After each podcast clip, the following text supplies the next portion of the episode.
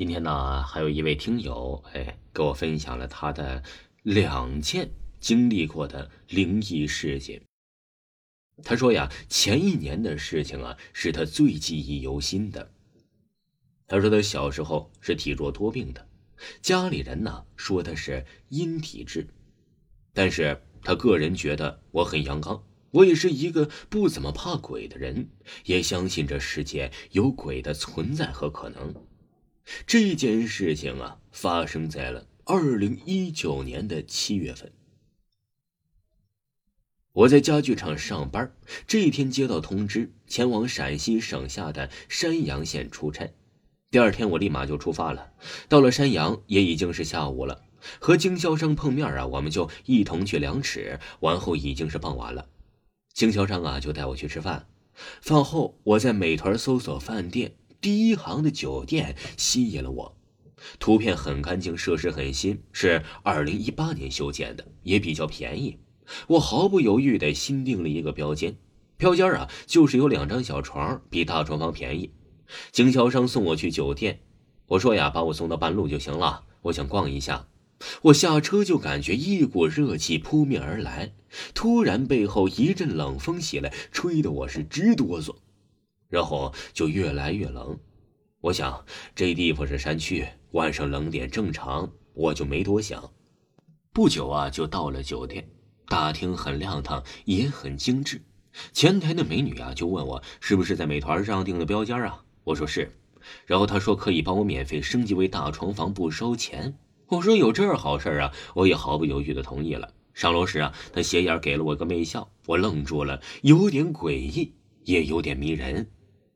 我已经是人家的人了，就没多想他说的话。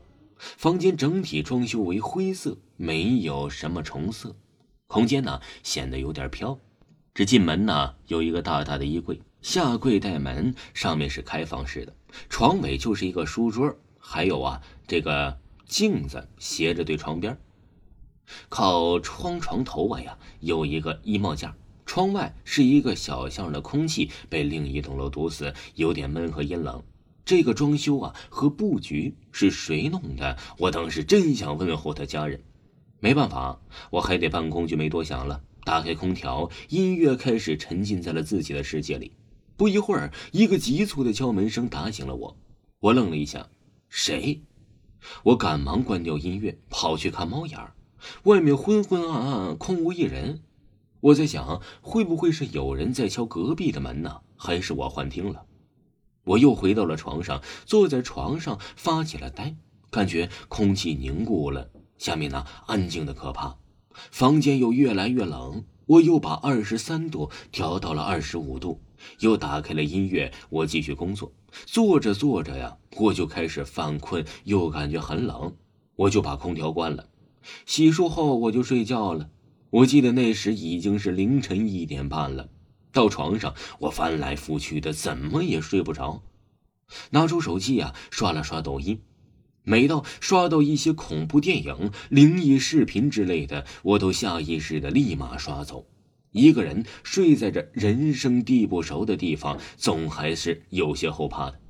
在这时，我的眼睛从屏幕滑到屏幕上方，突然感觉有个人在面前站在了我的床头，一块黑影，吓得我叫了起来，连忙开灯，我才看到，原来啊，只是个衣帽架，那冷汗瞬间干了。总之啊，我看着越看着衣帽架越感到后怕，我下床抱起衣帽架放到了床尾躺着，看不到啊，他心里要好一些。平静下来后，我再次关灯睡觉，同样还是翻来覆去睡不着。我把脸慢慢的转向了门的那边，看到的是一片黑洞洞的空间，隐约能看到那衣柜的轮廓。那衣柜的柜内更是一片黑暗，感觉到很深很深，像是一个无底洞一样。慢慢的看着看着，我的眼睛也一点一点的关闭了。但是关闭的那一刹那，我仿佛看到了那黑暗的柜里有一个和之前看到不一样的模糊的轮廓，像是一个人在衣柜里蹲着。我的天哪！我的眼睛在迷茫之中突然睁大，没给我自己喊叫的时机，就马上开灯。这时仿佛什么都没有发生过一样，安安静静。我的冷汗又开始刷刷的冒出来。再次恢复平静后，我就没有选择开灯了。再后来的入睡，我感觉身上很热，出了很多的汗水。打开被子又很冷，呼吸也很急促，整个人就像快疯掉一般。就这样，不知什么时候睡着了。等醒来的时候，已经是太阳。我慢慢的从床上起来，头是很晕很晕的，眼睛也是很重，脚也是软的，整个人没有力气。我拖着行尸走肉的身体，简单的洗漱了一下，就去退房了。出了酒店，太阳一照啊，我立马感觉到这个世界是天旋地转。我没有选择去看医生，心里想着我要马上回家，就赶忙坐动车从西安再到成都。到成都已经是晚上十点多了，媳妇儿接到我呀，连忙就去了医院挂急诊，三十九点二度啊。第二天好转之后，才想起昨晚的事儿，不知道是不是遇到不干净的东西了。而且我也不知道我是怎么拖着那么坚强的身体走下去的。后面呢，和朋友家人闲聊这些事儿啊，哎，朋友都调侃那酒店是在坟地或医院上修的。家里人安慰说呀，就是因为空调吹多了，一冷一热吹感冒了，又加上晚上做噩梦，可能这就是最好的解释吧。但是回想起那晚，真的是历历在目，绝非噩梦。听众朋友。本集播讲完毕，感谢您的收听。